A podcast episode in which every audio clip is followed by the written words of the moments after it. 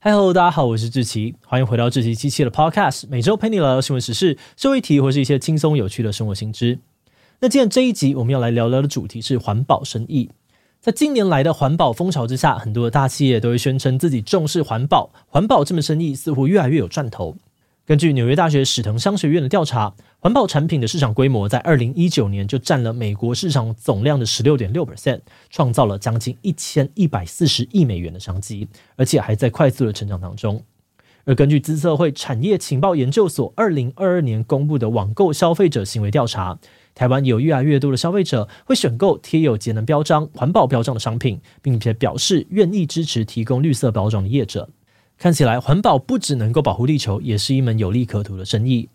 而在这样子的风潮之下，有非常多的企业都纷纷的响应永续发展的愿景，承诺会在商品的生产过程当中采取更环保的手段。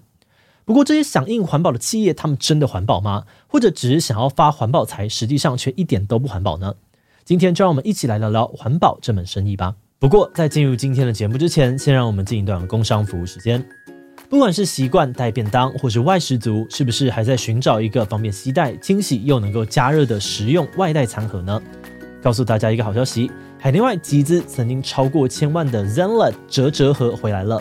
最新推出的折折盒二系列，不仅延续了经典的磁吸折盒结构，可以一秒成盒或摊平，好洗好收又万用，要当便当盒、餐盘或餐碗都 OK。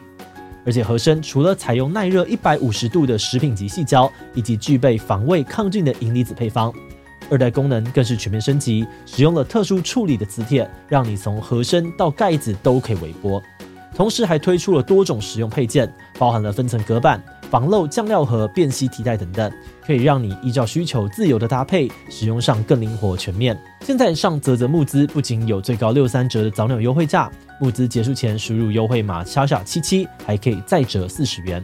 赶快点击资讯的链接，立刻前往赞助或追踪 Zenlet 官方社群，掌握最新资讯吧。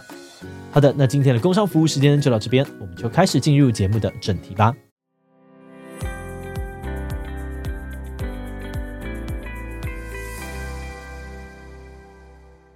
二零二三年 Google Cloud 永续调查报告访问了全球十六个国家，共一千四百七十六位高阶主管。结果发现，有高达五十九 percent 的人承认自家企业过度夸大了他们在环保上面的努力，甚至有七十二 percent 的人坦承，虽然大家都说要推动永续发展，但他们根本就不知道该怎么样做才能够达成目标。也就是说呢，有非常多的企业其实没有落实环保措施，甚至根本不知道怎么样做环保，却还是会夸大其词，对外宣称自己非常的重视环境。而这种空谈环保的行为呢，有一个专有名词叫做 greenwashing，漂绿，意思呢是企业宣称自己的行为或者是商品很环保，但都只是嘴上说说而已，既没有真的帮助到环境，甚至可能还有反过来破坏环境的疑虑。不过光是这样讲好像有点抽象哦，所以我们接下来就来看看市面上面有哪些常见的漂绿套路。首先，企业最常使用的漂绿套路呢，就是利用各种图片或者是文字，把自己的形象跟环保连接在一起。比如在行销文案里面呢，加一些像是环境友善啊、永续发展、干净、绿色之类字眼，或是在宣传图上面放上树林、海洋或野生动物之类图像。透过这种方式，企业可以让消费者下意识的觉得，这个企业好像有在关注环境议题，那产品应该也比较环保吧，进而在消费的时候去选择这些产品。但实际上哦，这有可能就只是行销手段而已，企业可能根本没有对环保做出多少贡献。甚至还可能用这种手段去隐瞒他们在其他环节所造成的环境污染。比方说呢，很多的企业常常会用社群媒体来塑造环保的形象，但却避重就轻，不提他们造成的环境破坏。二零二二年，哈佛大学的一项调查，就从汽车业啊、航空业、石油业这三个加剧气候危机的高污染产业当中，挑了二十二间企业的官方社群账号做分析。他们发现啊，这些账号的贴文内容呢，有六十七 percent 都是在描述自家的企业有多么的重视环境，多努力推动绿色科技。只有二十二 percent 的内容呢，是在聊自家的产品，也就是汽车、飞机跟石油本身。而他们当然也不会提到或让人联想到自己的产品造成了多少的污染，又如何加剧气候危机。所以，即便一直在强调自己重视环境议题，在欧洲面临热浪袭击的时候，这些社群账号当中只有大约零点三 percent 的内容有提到气候危机。哈佛的这项调查就显示出，哦，这样一边持续的贩售高碳排的产品获利，又一边把这些获利投入行销，把自己包装得很环保，就是一种典型的漂绿行为。那这些漂绿手法不只有欺骗消费者的嫌疑，有些专家还警告说，这种行为可能会导致更严重的后果。有专家认为，哦，许多企业明明呢对于减缓气候危机一点帮助都没有，甚至就是导致气候危机的元凶之一，却利用漂绿的手段取得消费者还有投资人信任，把环保红利拿好拿满，已经可以算是一种诈欺行为了。而且这种诈欺行为呢，可能会比直接否认气候危机、摆明不打算做环保还要更加的危险。环保团体绿色和平就表示，这些漂绿行销可能会让人产生一种错觉，误以为环境问题已经有被妥善处理，但实际上问题还是摆在那，不但没有被解决哦，还可能被忽视。此外，也有人指出，即使消费者的环保意识抬头，这些欺骗行为也会让有心环保的消费者无法支持到真正环保的产品。那这样子一来，他们也无法用消费选择对那些不环保的企业施加压力。不过，面对这些严厉的漂绿指控，企业这边也有话想说。有些企业主就表示，不论是政府规范，还是市场需求，甚至投资人态度，整个大环境都在要求他们环保，但却没有人告诉他们该怎么做。以台湾来说，从二零二三年开始，政府就要求国内的水泥、钢铁等等传统产业必须要写报告书，揭露在生产过程当中排放的温室气体总量。但是对于传产来说，环保相关的概念可能比较新，也涉及到一些比较复杂的细节。像是该怎么样测量温室气体，该测量到怎么样的地步，报告书要怎么写，那这些可能都会让一些中小企业伤透脑筋。而且也不只是传产哦，台湾跟不少的国家都有规定，只要是上市柜公司都要编撰永续报告书，揭露公司在环境等方面的作为。但就像我们最一开始提到的，其实有许多的高阶主管哦，根本不知道要怎么样永续。那有分析就认为，这样子的情况可能显示出，在环保风潮之下，人人都知道要做环保，但却往往没有一套真正能够让企业实践环保的方法论出现。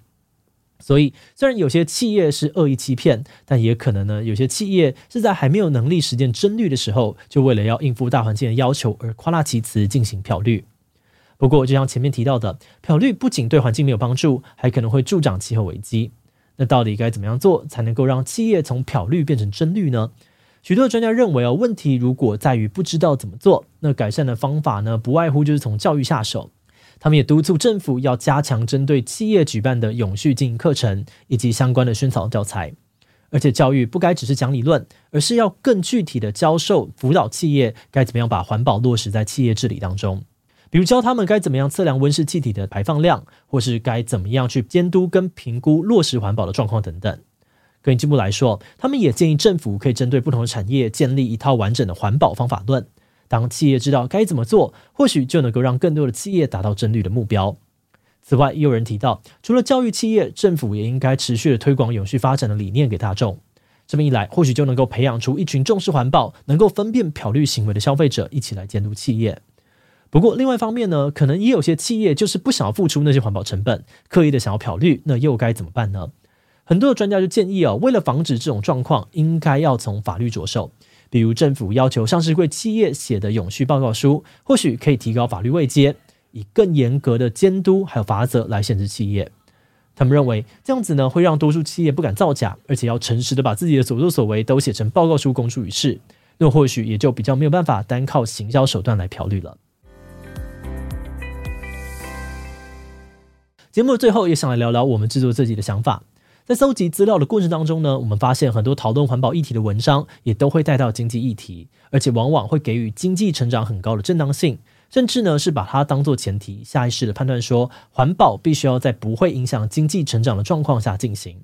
但是最近几年呢，有些学者就反过来质疑，如果追求高速成长，可能也会带来无法承受的后果，也不见得会让现代人活得比较快乐。那人们为什么要不断的追求成长呢？也是因为哦，这样子呢，他们开始去摸索放弃成长这条新的路径。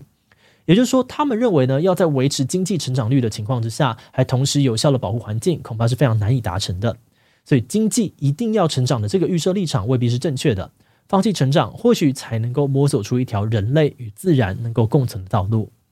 不过，我们觉得现阶段要整个社会放弃成长，可能还是有点困难。相比之下，改善现有体制，或许是大家比较有共识、能够接受的地方。那虽然目前在消费者选购环保产品的倾向，还有各国所定定的永续目标之下，很多企业都会走偷吃不漂绿，但在这样子的环保风气之下，还是形成了一种社会规范。现在有越来越多人都同意环保是一个应该追求的目标，甚至呢也变成了一种需求，或者说基本要求。那这也会提供企业追求环保的诱因。所以我们自己是觉得，或许目前可以做的就是当一个认真的消费者，张大眼睛去监督企业，谨慎的做好每一次的消费选择。那这样做也不只是为了避免自己被漂绿的行销给诱惑，也可以去支持鼓励那些真的有在做环保的企业。好的，那我们今天关于环保生意的介绍就先到这边。如果你喜欢我们的内容，欢迎按下整个订阅。如果是对于这集环保生意的内容，对我们的 Podcast 节目或是我个人有任何的疑问跟回馈，也都非常的欢迎你在 Apple Podcast 留下五星留言呢。那今天的节目就到这边告一段落，我们就明晚再见喽，拜拜。